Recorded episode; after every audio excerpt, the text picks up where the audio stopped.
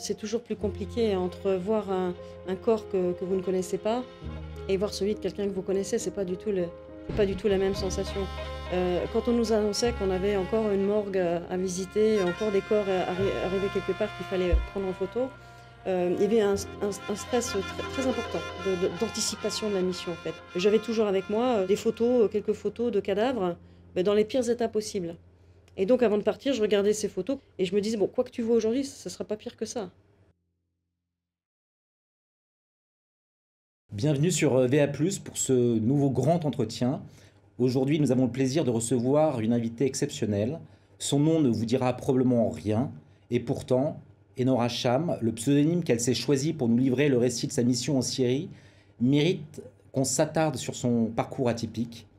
Ancienne élève de Sciences Po, attirée depuis toujours par le Proche-Orient, elle s'attache à tout faire pour y travailler. Elle songe au Quai d'Orsay, avant que beaucoup ne la dissuadent à emprunter la voie diplomatique pour y parvenir, la France étant alors réticente à envoyer des femmes dans les pays arabophones. Elle s'engagera dans l'armée de l'air avant de parvenir à ses fins et être envoyée à plusieurs reprises au Proche-Orient. Donc quand s'avance l'ombre, elle nous restitue la mission qui lui a été donnée de vivre en Syrie après que Kofi Annan, en avril 2012, soit parvenu à négocier un accord de cessez-le-feu entre l'armée syrienne libre et les forces de Bachar. Une mission de 300 observateurs des Nations Unies est déployée pour veiller au respect de l'accord de cessez-le-feu qui avait été arraché. Enora Cham sera le seul officier français au sein de cette mission, mission qu'Hervé Latsous, euh, ambassadeur, qualifiera comme étant la plus violente de l'histoire des opérations de maintien de la paix dans laquelle se soient trouvés des observateurs désarmés. Et dans Hacham, bonjour. Merci d'avoir bien, bien, accepté cette, cette, invitation. Nous sommes très heureux de vous recevoir. Euh, peut-être comme première question, j'aimerais vous demander pourquoi ce livre, pourquoi avoir euh, tenu à restituer ce journal que vous avez tenu pendant cette, cette mission en Syrie? C'est venu un, peu un concours de circonstances, une rencontre avec euh, mon éditeur, euh, Louis de euh, qui m'a proposé de, faire de reprendre ce journal dix ans plus tard, pour les dix ans en fait, malheureusement, du conflit syrien, et de, et de, de l'étoffer, d'expliquer un peu mon parcours, et, de le faire un peu en hommage aux Syriens. je n'avais pas du tout l'intention de publier mon propre journal, je n'étais jamais dirigée vers cela. Mais euh, j'ai trouvé que c'était une idée. Ça m'a parlé le fait de faire un livre en hommage aux Syriens au bout des dix ans. Ce journal que vous avez tenu, il était pour vous euh, vital, pas seulement d'un point de vue euh, professionnel, pour restituer au plus près la, réalité que, qu'il vous était donné de, de, voir, mais également presque d'un point de vue psychologique. c'est un peu ce qui transparaît dans, dans, ce que l'on peut lire parfois dans, dans vos écrits. Il était rassurant. Euh, j'étais très isolée dans cette mission, même si nous étions 300, j'étais quand même la seule française. Euh, la seule femme? Oui, mais ça m'a jamais posé de difficulté. Je veux dire, c'est pas un drame hein, de travailler avec des hommes. C'est même euh, tout à fait sympathique très souvent, mais c'était non, c'était rassurant parce que je, j'avais, je m'étais choisi un fil de vie, un, camarade en France, ancien supérieur archi, qui, qui était mon fil de vie que je pouvais contacter en cas de difficulté, même si j'étais rarement, j'avais rarement les moyens de le faire technique. Et donc, ça me permettait de mettre mes idées à plat, euh, ça me, permettrait, ça me permettait euh, de l'informer de ce que je vivais, mais surtout, notre, notre accord, pour, ce qui me rassurait, c'était que en lisant euh, ce que j'écrivais, il pouvait comprendre si j'allais bien ou pas. Et il, était capable de me il aurait été capable de me dire attention, ça va pas, je, sens que c'est en train de dévisser. Donc, c'était pour moi rassurant. Je ne l'écrivais pas tout le temps. Je, je, prenais beaucoup de notes que je codais, que je perdrais mes carnets. Et puis, euh, lorsque j'avais une période un peu plus paisible, généralement à Damas, quand je retournais à Damas, à ce moment-là, je rédigeais des morceaux entiers du, du journal. Sur le moment, j'ai n'ai pas forcément vu euh, l'intérêt euh, historique que, que, ça pourrait avoir. Je voyais un, aspect un peu renseignement, d'information, mais c'était surtout pour qu'on qu'on puisse, me, pour qu'on puisse me suivre. vous parlez de ce fil de vie, André, qui vous a accompagné de manière ponctuelle dans cette mission pour euh, pouvoir vous écouter euh, et savoir si tout allait bien pour vous. Est-ce que c'est une constante dans ce genre d'opération, de, mission, que d'avoir ce que vous appelez un fil de vie? Ah, C'est la seule fois de ma vie que, que, que je pense que j'ai eu ça. Et je, l'ai recherché moi-même. lorsque j'ai su que j'allais partir, j'ai pensé que ce serait une mission, sinon difficile, du moins isolée. Et, et c'est moi qui ai fait la démarche de me trouver un fil de vie, en sachant exactement que c'est en lui que j'avais confiance, et c'est des relations complexes, assez, assez riches. D'habitude, je ne fais pas ça.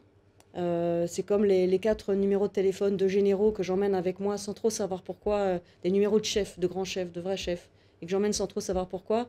Euh, avant de partir, bon, je connaissais la Syrie, le Moyen-Orient, je connaissais la situation puisque je suivais le dossier à New York.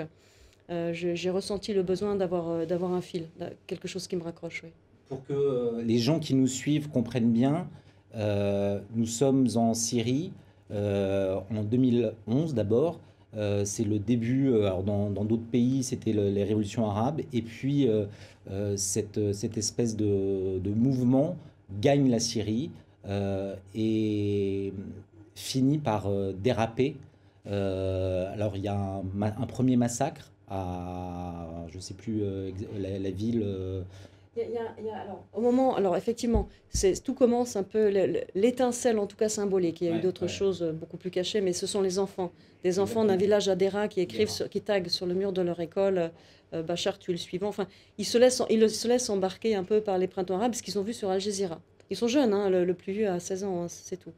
Et donc ils écrivent ça, ils sont arrêtés par, la, par les autorités, la police, ils sont torturés, l'un meurt sous la torture, les os brisés, les autres ont les ongles arrachés, et les, les pères de famille demandent leurs enfants des, tribus de Dera. Euh, il, se dit que Bachar a envoyé un émissaire pour négocier. Hum, toujours est-il que lorsqu'on rend les enfants l'état dans lequel sont les enfants, euh, déclenche la colère, non seulement des habitants, mais de toute la région. Euh, et puis, il aurait été dit, les, services de police auraient dit au père, cessez de nous embêter, vous en ferez d'autres, des enfants, c'est pas grave. Et puis, si vous n'y arrivez pas, envoyez-nous vos femmes, on y arrivera. Et ça, ça a été euh, l'étincelle symbolique qui a déclenché euh, ce début de printemps. Des manifestations ont lieu, des manifestations pacifiques qui ont été très rapidement, durement réprimées par le, par le gouvernement. Et les choses ne sont évidemment pas arrêtées là et ont empiré. Donc tout cela empire jusqu'à l'été 2011. À ce moment-là se constitue une sorte de rébellion qui, qui, commence à, se rechercher des chefs, à se chercher des armes. Euh, et puis nous arrivons un an plus tard, en au printemps 2012, où on a un, moment euh, de, de cessez-le-feu obtenu par euh, Kofi Annan, euh, en espérant que ça va arrêter la, Syrie de glisser sur cette pente-là. Ce qu'il faut dire, c'est que vous connaissez bien la Syrie. C'est pas la première fois que, que vous allez dans, ce pays. vous avez un. Est-ce que c'est de la fascination, un attachement En tout cas, c'est un pays que vous aimez profondément et que vous avez parcouru euh, d'abord, euh, en temps de paix, euh, oui, même si c'est un pays qui était déjà sous, enfin, qui, c'était un pays qui était déjà sous, sous la coupe de, de, Bachar ou de son père lorsque vous l'avez connu pour la première fois. Ce qui m'intéresse, c'est que vous avez pu voir l'évolution de Bachar el-Assad euh, dans les, vous décrivez très bien d'ailleurs même dans la manière dont il se représente sur les murs euh, du pays. Pour quiconque est allé euh, dans, dans, ces, dans ces pays-là, dans les pays arabes, souvent les, les, les chefs d'État sont, sont, représentés. Mais il y a une, une évolution dans, dans la manière dont le jeune Bachar el-Assad, qui finalement a hérité d'un pouvoir dont il ne voulait pas, euh, après la mort de son père, euh, alors que son frère aurait dû euh, succéder à son père. voilà comment il, se construit progressivement le personnage qu'il deviendra plus tard? Oui, oui, c'était, ça m'a vraiment marqué au fil des années. La première fois que j'arrive en Syrie, c'était en 2004. Et vous avez raison de dire que c'est un pays en paix. C'est un pays en paix, c'est un pays qui est sous surveillance policière. Mais dès lors que vous ne franchissez pas les lignes rouges, vous n'êtes pas en liberté, mais vous êtes en sécurité. Euh, et, à l'époque, donc Bachar est déjà, moi j'ai pas connu l'époque de son père, euh, Bachar est déjà au pouvoir. effectivement, il y est arrivé sans le vouloir initialement, puisque c'est la mort de son frère qui était pressenti pour prendre le pouvoir, qui était très playboy. Et puis surtout, euh, son frère était militaire. Il avait, il avait un passé militaire, alors que Bachar voulait être médecin. Pas, pas du tout le même profil. Et quand, je le, quand je vois Bachar en 2004, les, les, pouvoirs en général se mettent en scène. Euh, souvenez-vous de Kadhafi et de ses cartes d'Afrique. Chaque fois qu'il changeait d'avis, il y avait des nouvelles représentations de Kadhafi. Bon, bah, tous les, pouvoirs se mettent en scène, notamment dans les dictatures, des messages qui passent.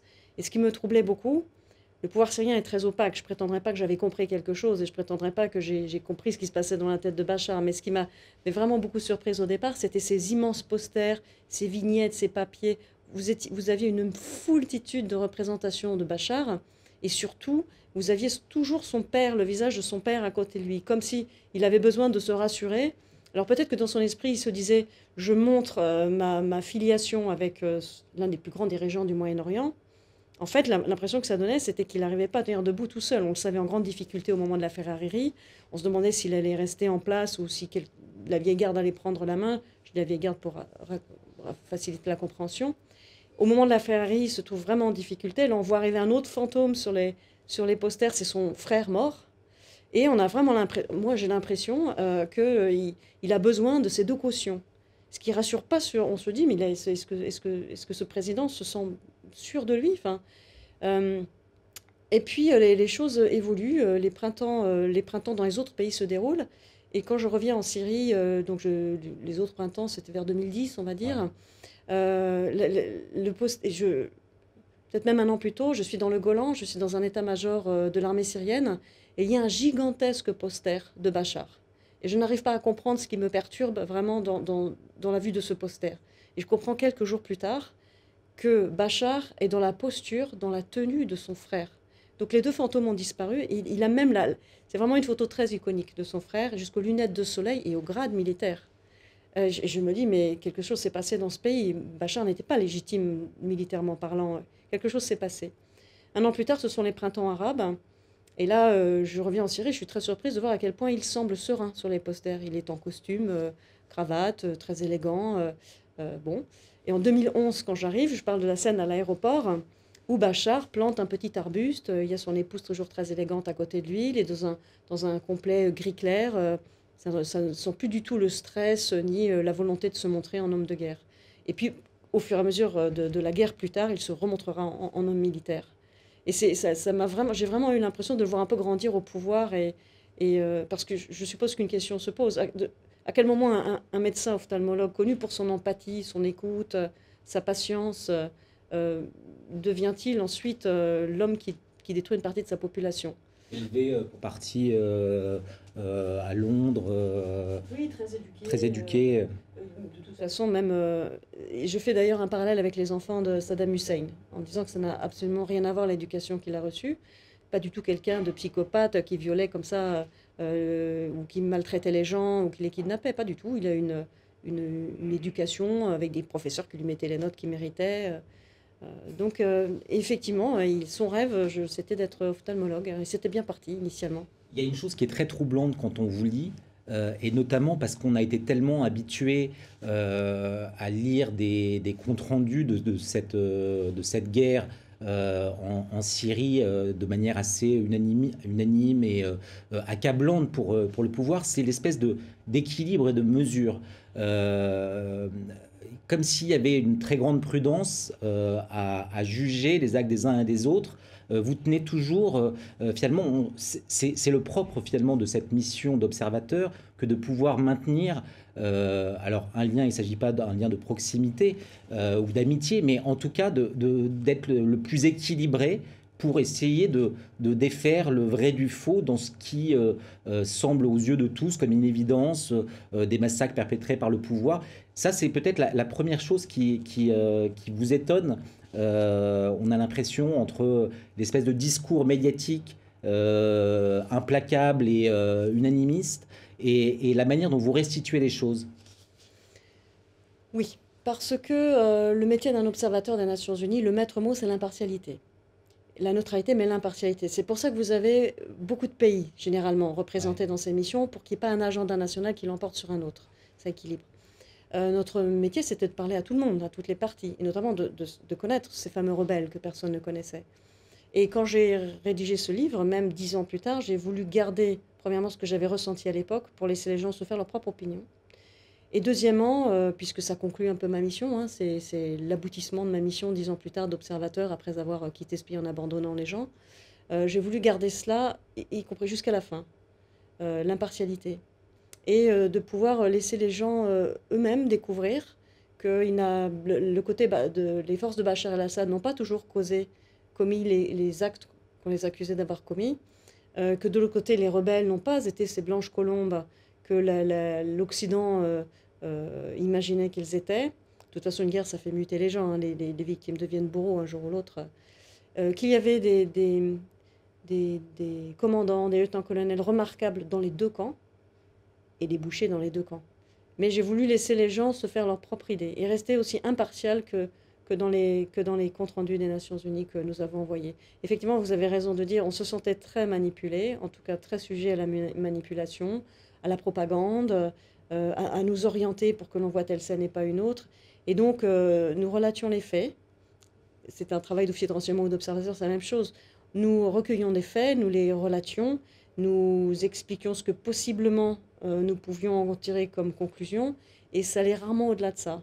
Parce qu'on n'était jamais sûr de quel camp réellement. Quand par exemple, quand on trouvait un soldat mort, bien malin qui pouvait dire s'il n'avait pas été tué par ses propres camps, par, son propre camp, par sa propre hiérarchie.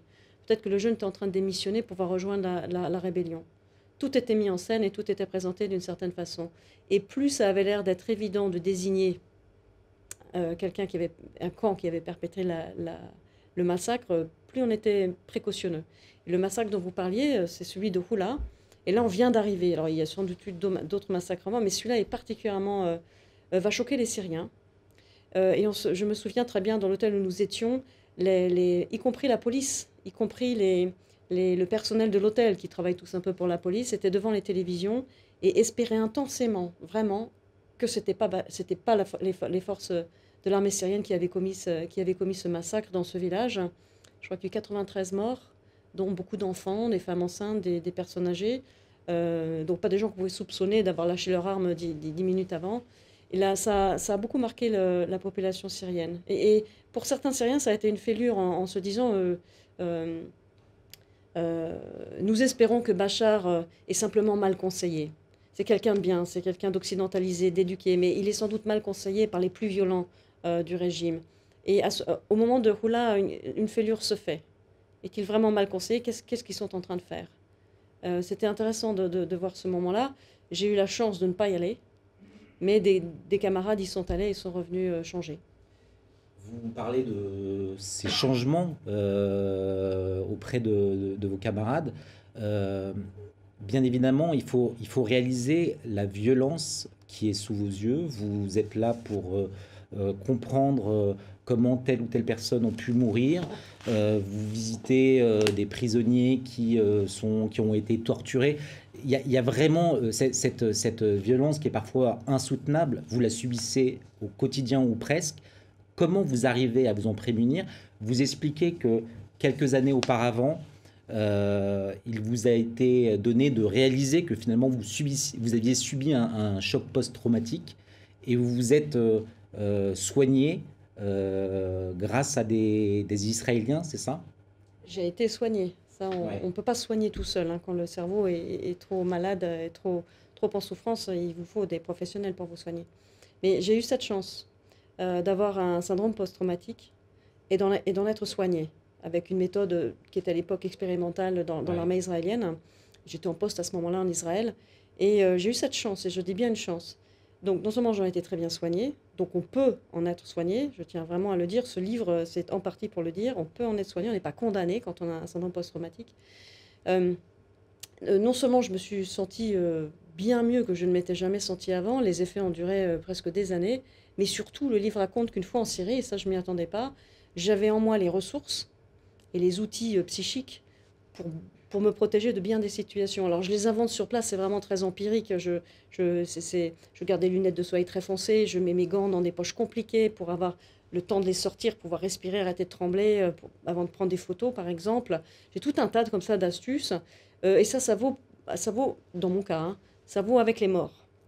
Euh, ce, qui devient, ce qui devient très compliqué, et c'est au fur et à mesure de la mission que ça va arriver, c'est pas, pas immédiat. Au fur et à mesure on glisse dans la guerre, ou avec euh, des collègues des droits de l'homme, on, dépasse un peu le mandat qui est, gelé, qui est complètement euh, paralysé, Marcus, et on, découvre effectivement, on parvient, on parvient à prouver, à avoir la preuve que les, hôpitaux font partie du système pénitentiaire et carcéral syrien, euh, que les blessés sont soignés avant d'être emmenés à la torture, qu'ils disparaissent ensuite. Des médecins se sacrifient pour nous, pour nous le certifier. Et à ce moment-là, c'est une autre difficulté qui apparaît, c'est de laisser des, d'abandonner à leur sort des, vivants. Et là, euh, là, je dois vous dire que c'est pas du tout le même processus. On n'a pas de trucs et astuces pour, euh, pour se protéger de ça. Ça, ça il faut le vivre. Il faut le, il faut, il faut le vivre avec. Ce qui est euh, une nouvelle fois troublant, c'est que si vous, vous avez mis en place ces astuces, dites-vous, ces, ces, processus qui vous permettent finalement de, de vous protéger, notamment euh, s'agissant de, ces morts euh, que, vous voyez, qui sont sous vos yeux dans des, dans des morgues. On reviendra après hein, sur les, témoignages des médecins et des, autres, mais euh, on, voit que les autres observateurs qui vous accompagnent dans cette mission sont souvent totalement démunis, peut-être mal préparés, et en tout cas, vous avez un rôle tout particulier auprès d'eux pour essayer de leur apprendre à... Je ne sais pas si on, a, on, vit avec, euh, avec ces, images obsédantes, mais en tout cas à, mieux euh, survivre au, milieu de ce chaos. Oui, euh, alors je ne mets pas ce rôle-là, c'est vraiment... je... encore une fois empirique. Oui, c'est dans empirique et en plus c'est très compliqué. Vous ne pouvez pas forcer les gens à... Mais les gens s'étaient rendus compte, les observateurs... D'abord, il faut dire qu'une partie des observateurs a été d'emblée psychiquement très endommagés par le massacre de Oula, et notamment ceux qui ont soulevé et pris en photo des enfants. Tous ceux qui avaient des enfants du même âge ont fait un transfert immédiat et sont restés d'emblée très abîmés. On ne peut pas être préparé réellement à ça. Hein. cette mission a été montrée très rapidement, personne n'a été entraîné, on ne s'attendait pas de toute façon à ce que ça prenne une, tournure pareille. Et euh, sur le terrain, donc mes trucs, euh, mes fameux trucs et astuces qui fonctionnaient pour moi, à un moment, les gens se rendent compte que euh, euh, et se rendre compte que j'ai des protocoles pour moi-même. Et notamment sur une scène qui est particulièrement pénible. Euh, je, mes mains tremblent tellement que je suis obligée de m'y reprendre euh, à d'innombrables fois pour prendre les, photos. Et, on me dit en rentrant, ah, enfin, on t'a vu trembler parce qu'on pensait que tu étais inhumaine, psychopathe un peu inhumaine, pas d'empathie. Et je leur dis, mais comment ça? Je, le vis aussi mal que vous. Simplement, je me prépare, moi, à l'avance. Je me prépare, j'ai mis des choses en place. Euh, pour me préparer psychologiquement. Euh, euh, et, est-ce que vous voulez que je vous les explique? Et à partir de ce moment-là, ceux qui sont intéressés, ceux qui ne sont pas dans le déni de leur souffrance et ceux qui, qui, qui, décident que ça les intéresse, eh bien, nous allons, nous allons échanger et même nous entraîner ensemble. Il y, y, a quelque chose qui est aussi troublant toujours dans, dans, dans, ce que vous relatez, c'est c'est justement le, le, rapport que vous entretenez euh, tout aussi bien avec euh, des chefs de, Katiba qu'avec euh, des, forces fidèles à Bachar el-Assad ou avec des commerçants, vous arrivez à maintenir un fil euh, continue. Parfois, euh, vous évoquiez tout à l'heure euh, l'exemple de, des risques que vous preniez qui étaient parfois bien supérieurs à ceux que vous pouviez imaginer au début, qui dépassaient le mandat qui vous était accordé. Est-ce que vous avez eu le sentiment de, vous mettre en danger? En tout cas, vous décrivez un certain nombre de, situations qui sont assez ahurissantes. On a, en fait, on fait un peu la même erreur avec Marcus. Je pense qu'on est tellement pris. Alors, la mission est gelée, le mandat est gelé parce qu'on est tellement en danger, on est tellement attaqué que les Nations Unies décident qu'on ne patrouillera plus, on ne sortira plus pendant, pendant quelques temps, le temps qu'on réfléchisse à la situation. Et euh, c'est à ce moment-là qu'on dépasse un peu notre mandat, que du coup, on, on, essaie de fouiller les hôpitaux, on essaie d'obtenir des preuves. Et on se rend compte, euh, je pense, euh, je pense qu'on avait, on souffrait en fait de, de, laisser les gens dans cet état, de ne pas pouvoir faire plus. Et on, s'est mis à prendre des risques. et je, je, dis à un moment que ça suffit, on prend trop de risques. Et, Marcus, d'ailleurs, dans un de ses rapports, le met lui-même. Aujourd'hui, je vais beaucoup trop loin, j'ai pris trop de risques. Il le dit d'ailleurs dans, son propre rapport pour les droits de l'homme. Moi, je ne le dis à personne, mais j'en ai conscience aussi. Et, on, prend les choses un petit peu différemment. Mais il est certain que quand vous vivez dans une population, et quand vous dites je parlais à tout le monde, moi je parlais à tout le monde, euh, quand vous vivez au, milieu de gens qui souffrent et que vous êtes impuissant, vous avez tendance à aller trop loin, un peu trop loin. On sent un moment votre déchirement. Vous êtes, euh, vous n'êtes plus à Damas. Vous avez circulé dans, toute la Syrie hein, quasiment. Euh, vous êtes en, poste dans la ville d'Er el, voilà, me semble-t-il.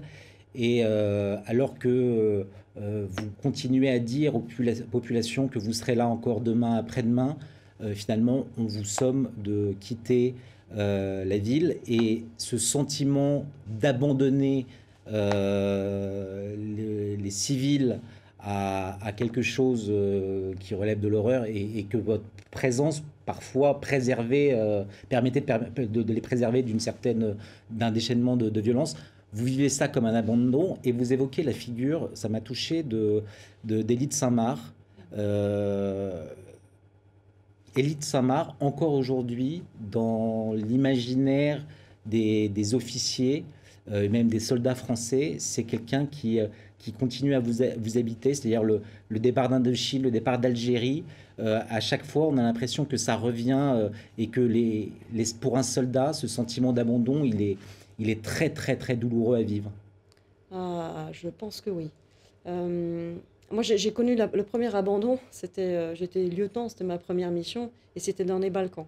Je ne me souviens plus à quel moment je me saisis des, des ouvrages de, de Noé de Saint-Marc, mais je suis très, très marquée parce qu'il dit j'ai encore des phrases dans la tête, je voulais dire pas parce que ça me cause de l'émotion, mais j'ai encore certaines phrases qu'il a écrites euh, par cœur euh, enregistrées. Je pense qu'un grand nombre d'officiers, notamment de l'armée de terre, euh, on, lit, on lu ses écrits et les ont aussi en tête. L'abandon des populations, c'est terrible. en l'occurrence, c'est à Idlib. Et c'est l'un des moments où ça a été très compliqué. C'est le seul moment, je crois, où j'ai appelé au secours. Vous appelez l'un de ces officiers supérieurs J'appelle un chef. Donc c'est pas un officier, il est officier supérieur, mais c'est pas ce qui compte, c'est un vrai chef. C'est pas, il n'est pas au-dessus de moi dans la hiérarchie, ça m'indiffère complètement. C'est un vrai chef. Et j'en ai, j'ai quatre numéros, c'est l'été, ils sont tous en réunion. J'arrive finalement à en joindre un, qui est le général Maril, et qui, qui est tout content sur le moment. Et, en fait, euh, je, je n'arrive pas à parler parce que je redoute la mauvaise phrase. Je sais que mon cerveau est en train de, est en train de, est sur le point de, rompre. j'ai l'impression que mon cerveau est une pierre qui va casser que vraiment ça va casser. Et je me sens engourdie d'une torpeur, d'une fatigue. Je sais que si je m'endors, je me réveillerai, euh, je me réveillerai euh, blessée psychiquement. Et, euh, et donc je, je, je, l'appelle. Il y a un très long moment de silence quand il comprend que je vais pas bien. Et puis j'ai délibérément pas voulu appeler mon fil de vie, qui était un ami. Je ne voulais pas d'une parole amicale. Et j'ai délibérément, bon, j'appelle jamais ma famille en mission, mais je, je n'aurais pas voulu d'un ami, d'un proche leur émotion et leur peur euh, je, m'aurait encombré. Euh, une mauvaise phrase, une plaisanterie, même pour, même pour être sympathique et me détendre, euh, m'aurait semblé insupportable. Une phrase inutile m'aurait semblé insupportable. Par exemple, c'est pas grave. Si, c'est grave. Ils iront bien. Comment tu peux le savoir? Non, ils n'iront pas bien. ça passera. Non, ça passera pas. Je, voulais vraiment une vraie, une vraie parole et je n'avais aucune idée de ce que j'attendais. Et c'est là qu'on voit un grand chef quelqu'un qui connaît les hommes et quelqu'un qui connaît la dureté du terrain. Il a pris son temps, beaucoup de temps, et tout à coup il a dit je comprends. Et c'est ça qui a tout libéré. Ça a l'air facile comme ça, c'est pas si simple de trouver la bonne phrase. Il a vraiment pris son temps et il me l'a dit ensuite par la suite que c'était un des moments de, de, sa carrière où il avait dû, euh, il avait senti que la parole allait être décisive. Euh, vous êtes la seule française euh, engagé dans cette mission. Et quand je dis ça, euh, il faut se souvenir que peut-être les prises de position euh, de la France dans, dans, le cadre de, de ce qui n'était pas encore une guerre civile, mais qui faisait que ça rendait peut-être délicat la présence d'un Français et en l'occurrence encore davantage d'une Française, au point que pendant votre mission, vous êtes euh, souvent obligé d'étouffer le fait que vous êtes euh, française, préférant euh, dire parfois que vous êtes une Suissesse. C'était vraiment délicat d'apparaître comme, comme tel. il y a un changement de regard des populations, notamment syriennes, sur, sur les Français.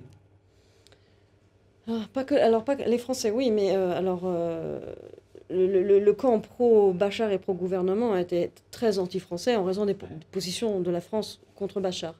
Il y avait aussi une deuxième raison, c'est que la France faisait partie du Conseil de sécurité. Donc elle était honnie, comme les cinq pays du Conseil de sécurité, qui ne parvenaient pas à trouver une solution, qui allaient de réunion en réunion et qui n'envoyait pas de force sur le terrain. Euh, donc je représentais plusieurs choses à moi, pas le fait d'être une femme, ça jamais été un problème. Et je représentais beaucoup de choses avec euh, mon, patch français que je finis d'ailleurs par détruire pour qu'on ne le trouve pas. C'est la seule fois de ma carrière où j'ai détruit mon drapeau, c'était là. Vous dites pour qu'on ne le trouve pas. Une femme n'était pas dérangeant, malgré tout. Euh, vous relatez, épisode encore une fois hallucinant, le moment où lors d'un convoi vous êtes arrêté et menacée de, mort et d'égorgement. Euh, et le fait d'être une femme euh, rend encore plus euh, incontrôlable peut-être vos, vos, agresseurs qui sont membres d'une katiba. les, gens qui nous prennent en embuscade, c'est n'est pas une katiba. Pour moi, ce n'est pas des Syriens. c'est Al-Qaïda. C'est pas du tout la même chose. Et donc, si vous voulez, les coupeurs de tête ont des raisonnements qui, qui, qui ne sont pas ceux, de, de, heureusement, de la population syrienne. Donc oui, là en l'occurrence, il y en a un qui a jeté son dévolu sur moi et puis qui, ils parlent tous comme des disques rayés, on va vous égorger, on va vous égorger. Et puis là, ce qui m'a marqué, c'était il avait un sourire chaleureux, c'était presque amical son sourire, tellement ça lui faisait plaisir de me dire que c'était lui qui allait m'égorger. Et donc là, évidemment, je suis une femme, je suis française, je suis une occidentale, je suis pas arabe, je suis pas musulmane, donc ça, ça commence à beaucoup, beaucoup faire. Il y avait d'ailleurs un kirghiz avec moi dans cette patrouille et je me, je me disais, je laisse les arabophones se parler entre eux, les arabes en fait se parler entre eux, les deux, deux camarades arabes leur euh, négocier. Et en fait, euh, je pense que possiblement ils vont relâcher les arabes et ils vont garder le kirghiz et moi. Euh, bon, bah, je pense qu'un Français aurait eu les mêmes. Mais oui, là, effectivement, le fait d'être une femme a été une difficulté. Mais moi, je parle de gens normaux du, du Moyen-Orient. le fait d'être une femme ne pose pas de difficulté. D'ailleurs, à Damas, vous vivez non pas à l'hôtel avec les autres, mais vous euh, vivez euh, au milieu des habitants, alors dans une zone assez sécurisée, mais malgré tout, vous êtes au milieu des habitants. pourquoi ce choix? Alors, sécurisé, c'est ce que je crois au départ. et puis, c'est un peu un échec. C'était une zone qui était proche des ministères. Et en fait, ça me permet. Alors, d'abord, j'ai toujours aimé vivre avec les gens supportais pas l'hôtel aseptisé dans lequel on était, c'est la, musique d'ascenseur qui passe en permanence, du marbre partout, des mouhabaras, des policiers en permanence. Euh, moi, j'ai toujours vécu à Damas, j'avais pas peur de, la Syrie, donc je me suis loué un petit studio, mon petit jardin, j'étais bien, j'étais heureuse.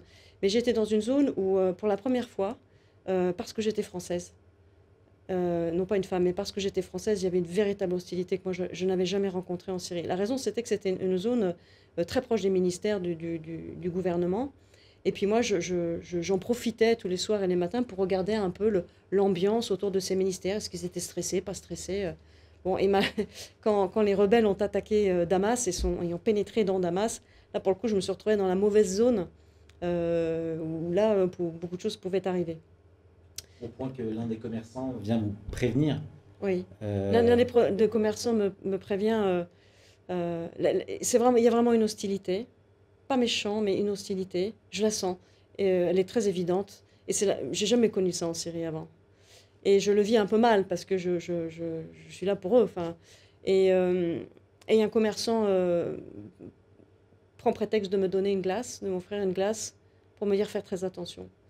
Et quelques temps plus tard, je, quitterai en fait le studio en sentant que, qu'une balle se perd à Damas relativement. c'est une menace ou, ou un, un, avertissement Il est bienveillant quand il le dit. Il me met vraiment en garde. Il me met en garde que, que le danger est autour de moi et qu'il faut que je fasse très attention. Et, euh, et, et, et c'était pas seulement. Euh, parce que je, je venais de sortir d'une conversation avec des gens du quartier qui voulaient savoir pourquoi j'étais là, euh, qui voulaient mieux, qui m'avaient observé, hein, qui voulaient entendre ce que je venais de voir à Alep, parce que les observateurs, mon opinion de française, on me demandait beaucoup. Et je m'en vais.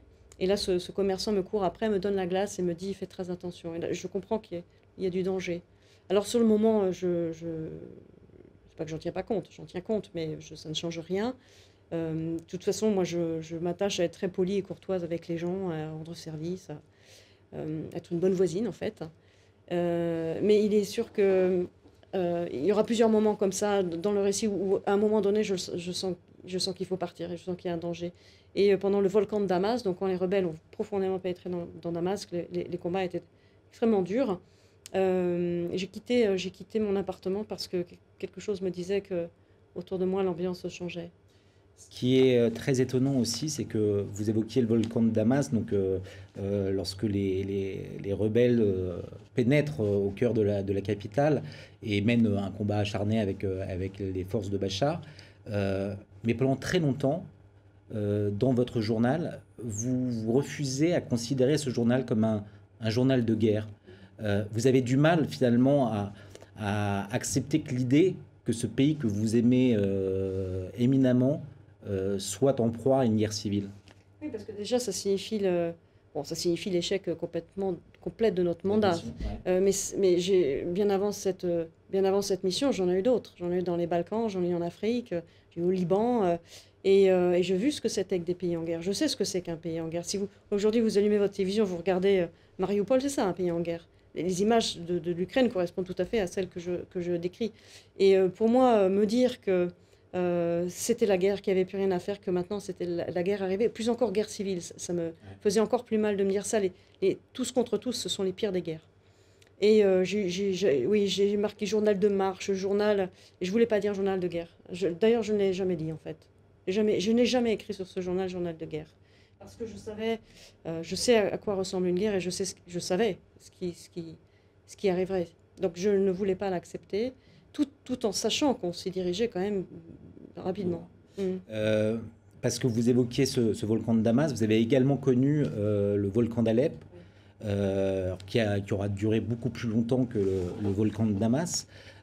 mais en fait, on a du mal, en en parlant comme ça, à s'imaginer ce qu'était euh, cette, cette, guerre, et cette guerre qui, perdure malgré tout toujours, euh, cette espèce de, déchaînement, de, pas seulement de violence, mais c'est des bombardements, c'est des, euh, des, des, mines, les EI qui peuvent exploser à tout moment.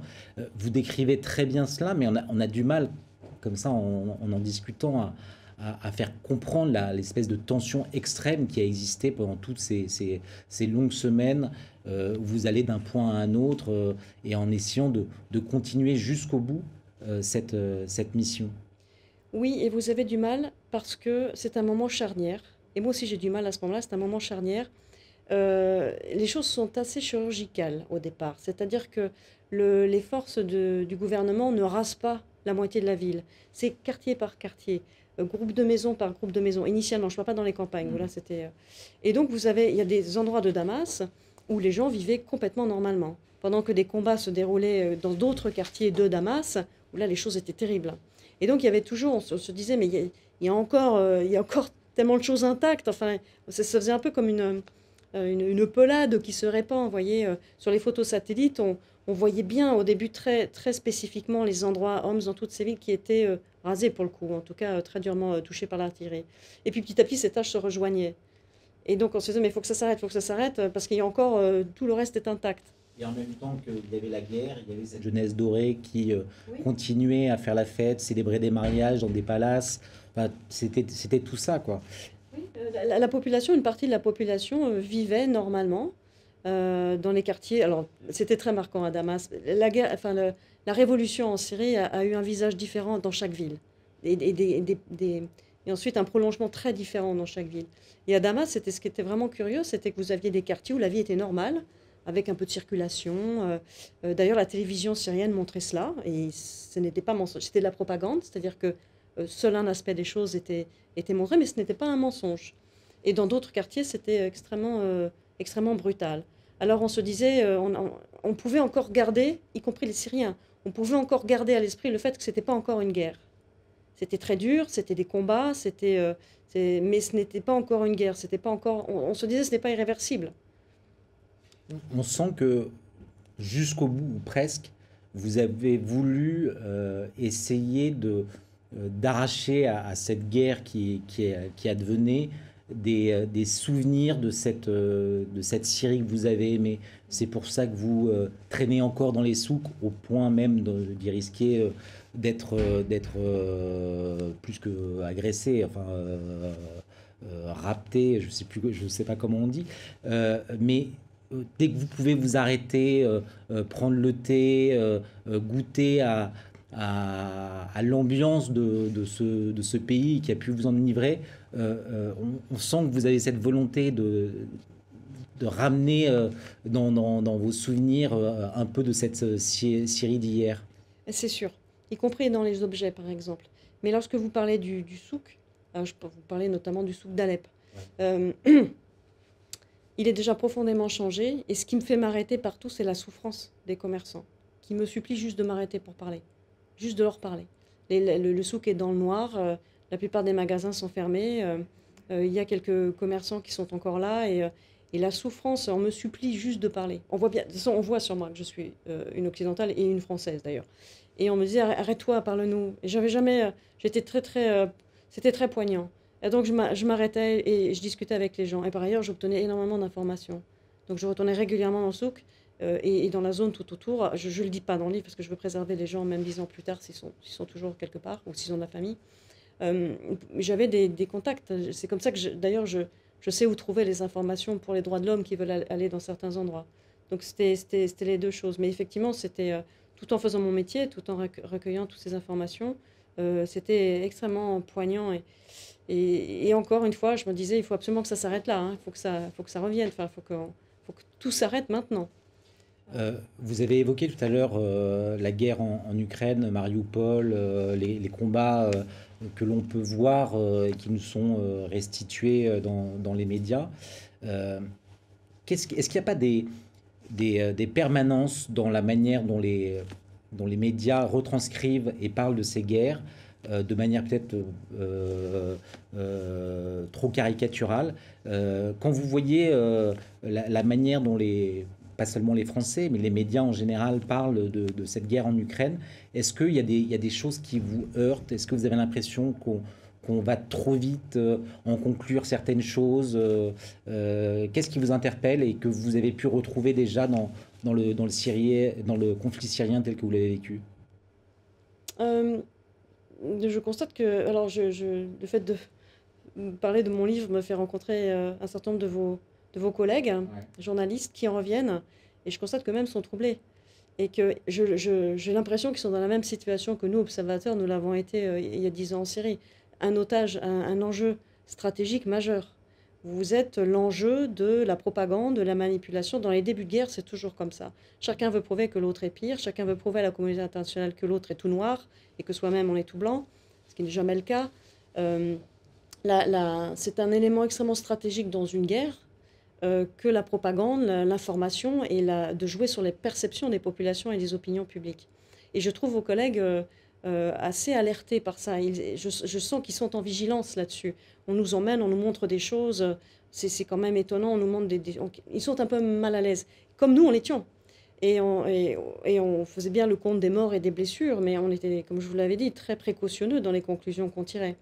Et, je retrouve cette première phase des guerres euh, qui, est de la, qui est une phase informationnelle. Ça veut pas dire qu'il n'y a pas des combats qui se déroulent, mais la phase informationnelle est, est sans doute plus stratégique encore.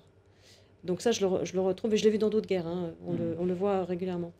Et, euh, et vous êtes un enjeu de propagande, parce que vous êtes l'œil de la communauté internationale, on sait ce que vous voyez, on, est, on va orienter euh, vos, dans les deux camps, hein, c'est une généralité que je suis en train d'exprimer. Et, et, bon, ça c'est la première chose. La deuxième, euh, ça c'est un, problème différent, c'est le pathos. C'est-à-dire de baigner dans un pathos, dans un tsunami de pathos. Et donc, on vous montre chaque blessé, chaque personne, chaque pauvre malheureuse personne qui a perdu un proche euh, à longueur de temps. Et ça, ça a un effet psychologique euh, sur les opinions publiques. Ça fait partie de la propagande. Ça, faire baigner l'opinion publique dans le pathos, c'est pour ça que je prends beaucoup de distance avec, avec, avec, cette, euh, avec ces événements. Ça empêche la parole, ça empêche l'analyse. Toute parole qui voudrait prendre un peu de recul devient dissidente. Vous êtes rapidement accusé finalement d'être pro l'un ou pro l'autre côté. Une violence naît de cela. Euh, donc je suis très précautionneuse et distante. Et je, pense que c'est le fait des guerres.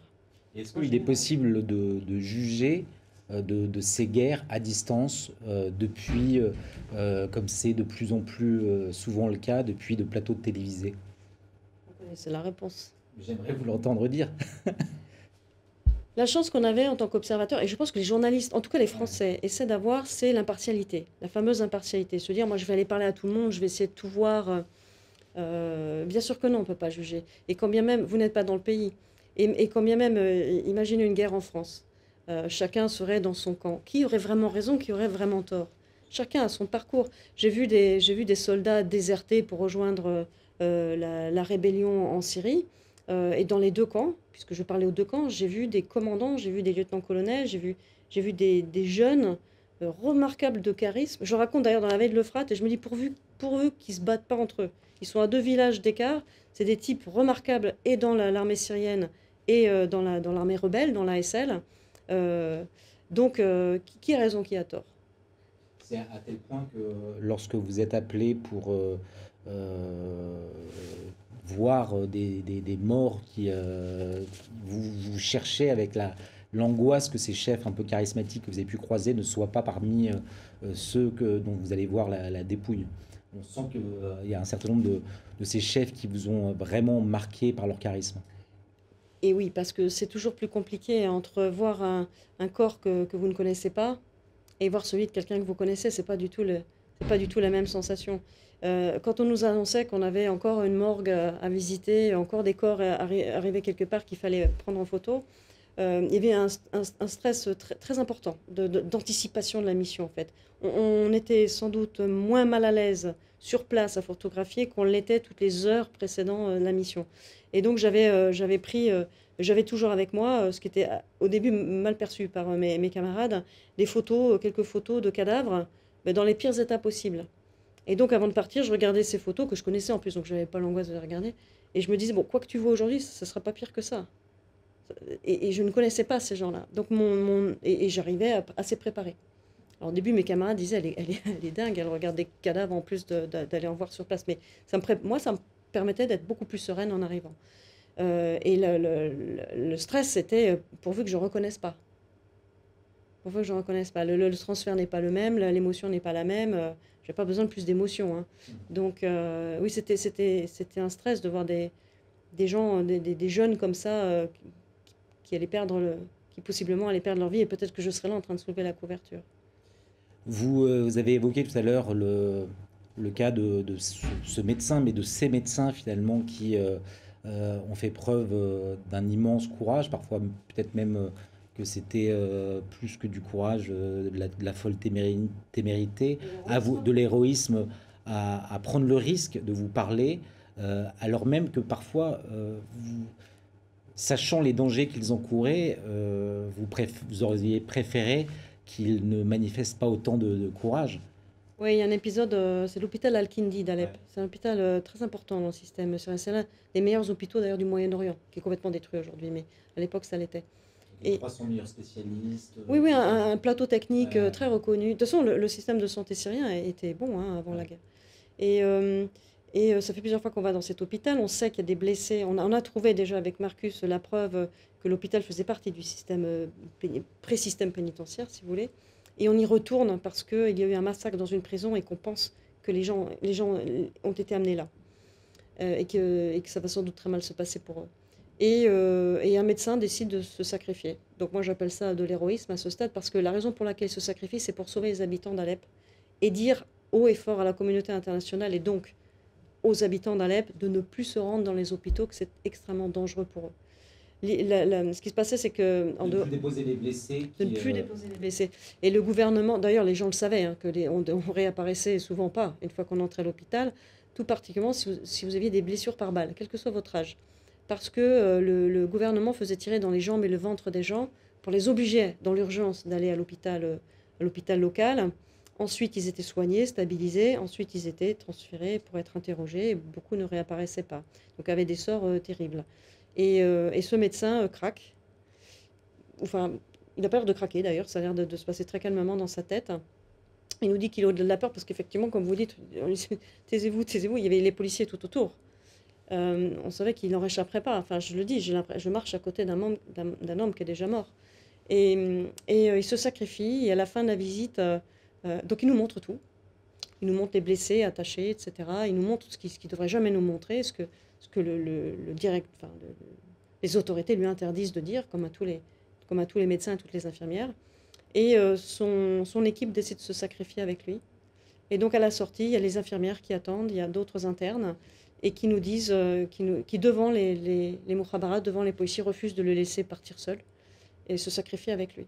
Et c'est un moment qui est tellement dur que d'ailleurs l'un des observateurs craque complètement et l'un de mes camarades, euh, vraiment euh, extraordinaire, euh, et il craque complètement. Et la, pour lui, c'est la, fin de, la fin de la mission. C'est insoutenable de, de, voir des choses pareilles parce qu'on va devoir partir et les abandonner. avant d'en arriver à, à, cet épisode, justement, vous évoquiez le fait que vous étiez déjà allé dans cet hôpital. c'est une petite anecdote, mais c'est pour mesurer les, les risques que vous avez encouru pour aller jusqu'au bout de cette mission de, de témoigner, d'observation euh, c'est que justement vous, vous devez euh, échapper finalement à la surveillance de, de cette police euh, qui vous traque dans vos moindres faits et gestes. Vous êtes un certain nombre d'observateurs dans, dans, cet hôpital et, et, vous mettez en place des stratagèmes pour ralentir les policiers qui... Enfin, c'est ahurissant et c'est pour la première fois que vous allez avec Marcus pouvoir relever la présence de, prisonniers dans, cet hôpital. honnêtement, j'invite les, les, les, gens qui, euh, qui, nous écoutent et qui nous regardent à, se plonger dans, ce livre. Euh, quand ça avance long, vraiment, c'est un, récit euh, saisissant à la fois sur, sur la Syrie, sur la guerre qui, qui a ravagé et ravage ce pays, et sur cette mission, cette mission que, que vous avez effectuée. Vous serez l'une des dernières à quitter cette mission. Euh, racontez-nous euh, ces, derniers moments, lorsque finalement vous décidez de, de, de, quitter, de quitter le pays euh, en urgence finalement. Euh, comment, cette, comment vous prenez cette décision? Ah oui, alors oui, énormément, de nombreux observateurs sont, sont déjà partis, ont été évacués, plus de la moitié. On a perdu nos chefs, on a perdu à, peu près tout, tout ce, tout ce qu'on avait au départ. Puis le mandat est agonisant. On sent que le Conseil de sécurité va terminer la mission. Mais euh, euh, moi, je veux aller jusqu'à la dernière minute de la dernière seconde possible en me disant je ne verrai peut-être plus jamais ce pays. Et ça et ça se passe pas comme ça parce que. Alors, je ne sais pas l'expliquer, hein, je ne le sais toujours pas aujourd'hui. Quand je le mets dans le journal aujourd'hui, je n'ai pas plus d'explications. Euh, sinon, quelques déclarations politiques du Quai d'Orsay qui peut-être étaient déjà connues des autorités et, et m'ont valu de ressentir que quelque chose allait mal se passer. Mais je, de retour à Damas, alors euh, je suis, je suis bien, je ne suis pas fatiguée, il n'y a pas de combat, il n'y a aucun danger particulier, euh, certainement beaucoup moins que ce que j'ai vécu avant. Et puis tout à coup, euh, je ressens quelque chose de bizarre. Quelque chose de bizarre dans l'hôtel autour de moi, j'ai l'impression qu'on me regarde plus pareil. je parle du personnel. Hein. je vais en ville, tout à coup je me dis je vais changer tous mes itinéraires. Enfin, vraiment, je sens quelque chose de bizarre. Et je ne sais pas ce que c'est. Et tant que moi, je, je sais identifier un danger, bon, bah, on, le, on le mitigate, comme disent, les, comme disent les Anglais, on le prend en compte et puis on, prend des mesures. Quand vous ne savez pas ce que c'est, c'est beaucoup plus compliqué. Sachant que je, baignais de toute façon dans une sorte de danger. Si, si, vous reprenez l'épisode du vendeur de glace et autres, euh, et, je, savais que euh, Bachar était passé en mode guerre. Enfin là, il l'avait il avait déclaré, euh, tout sera mis en... Maintenant, nous sommes dans une guerre, tout, sera mis en œuvre pour gagner cette guerre. Les, les rebelles, pareil. Et j'ai jamais pu évaluer exactement ce que je ressentais. Ce que je sais, c'est que sur 72 heures à peu près, ça s'accroît tellement que je ne sais plus quel matin je suis au. Je, prends mon petit déjeuner euh, dans l'hôtel et, euh, et c'est tellement fort que je me dis tu as eu beaucoup de chance dans cette mission. J'ai rencontré beaucoup de journalistes ou de, ou de, ou d'humanitaires ou autres qui, qui, ont eu des accidents très graves. Certains sont morts, certains de collègues sont morts et tous disent la même chose. On sentait que quelque chose n'allait pas et on l'a fait quand même. Et euh, je me suis dit, bon, euh, quelle que soit ta volonté de rester jusqu'au bout, bon, c'est cuit déjà hein, pour la Syrie, la, la, mission est fermée, mais c'est surtout, euh, tu as eu beaucoup de chance. Et peut-être que là, quelque chose t'indique que voilà, toutes tes vies ont été maintenant comptées. et donc, très calmement, je me lève, et je, me lève de la table du petit déjeuner, je monte dans, dans ma chambre. Vous prévenez votre fille de vie? Mm. Je la veille, hein, oui, oui, je crois que c'est la veille. C'est le... genre de message codé. Oui, je lui dis je vais chercher de l'argent au Liban, ce qui est tout à fait euh, vraisemblable, puisque le, la Syrie étant sous sanction, c'est impossible d'avoir des dollars en, Syrie. Et je ne sais plus de quelle façon je lui dis ça, je le raconte. Euh, et puis je prends mes affaires et je m'en vais. J'ai identifié un, un, chauffeur en qui j'ai confiance. Je, et je lui dis voilà, on va au Liban, on fait comme la dernière fois. Je, je te paierai la nuit au Liban, j'ai besoin d'argent, et puis ensuite on, reviendra ici. Et je, je, ne le dis pas. Il n'y a que mon fil de vie qui le sait. Il a compris que j'allais au Liban, que je partais en fait, que je quittais le, Liban, et très vite, j'emmène quelques affaires et je m'en vais. Je m'en vais. Je connais très bien de, toute façon le, trajet à la frontière libanaise, enfin à la frontière syrienne avant de passer. Vous renvoyez votre taxi? J'attends d'être de l'autre côté. Et je vais littéralement me jeter dans les bras de l'armée euh, libanaise de l'autre côté avec laquelle j'ai travaillé, en qui j'ai toute confiance, en leur disant voilà, voilà qui je suis, et appelez mon pays, appelez l'ONU, je viens de sortir de Syrie. Alors ça fait partie peut-être de, de, la, du côté euh, moins, moins glorieux, pas pour vous, hein, mais de cette mission. pas glorieux. Non, non, mais, euh, mais c'est le, c'est le traitement qui est réservé malgré tout aux, aux, observateurs euh, les risques insensés que vous prenez pour euh, des soldes qui euh, ne vous sont pas payés. on voit le non mais le désarroi, le désarroi de certains. Alors certains le, font pour des primes ou mais en tout cas, il y a une sorte de. Vous, semblez, pour certains, laisser comme à l'abandon. Vous, vous ne plaignez jamais, hein, c'est pas du tout ce que je, dis, mais en tout cas, c'est ce qu'on c'est ce qu'on ressent à travers le témoignage d'un certain nombre de ces observateurs. Euh, que le, traitement qui vous est réservé est, pas tout à fait euh, à la hauteur des risques que vous prenez. On n'est pas très loin de la. Hein. La maltraitance, mais euh, c'est le coût anormal. Les Nations Unies payent bien leur personnel. Alors c'est une machine très lourde, il faut remplir des tas de papiers, mais payent ses personnels, les payent bien. Là, c'est pas. Je pense que le chaos administratif complet depuis le début jusqu'à la fin, c'est parce que la mission a été montée extrêmement rapidement. Les gens étaient sortis de mission ailleurs, jetés en Syrie. Il fallait absolument euh, respecter le, créneau de, de cessez-le-feu qui était extrêmement bref. C'était vraiment considéré comme la dernière chance pour la Syrie, la dernière mission pour la Syrie.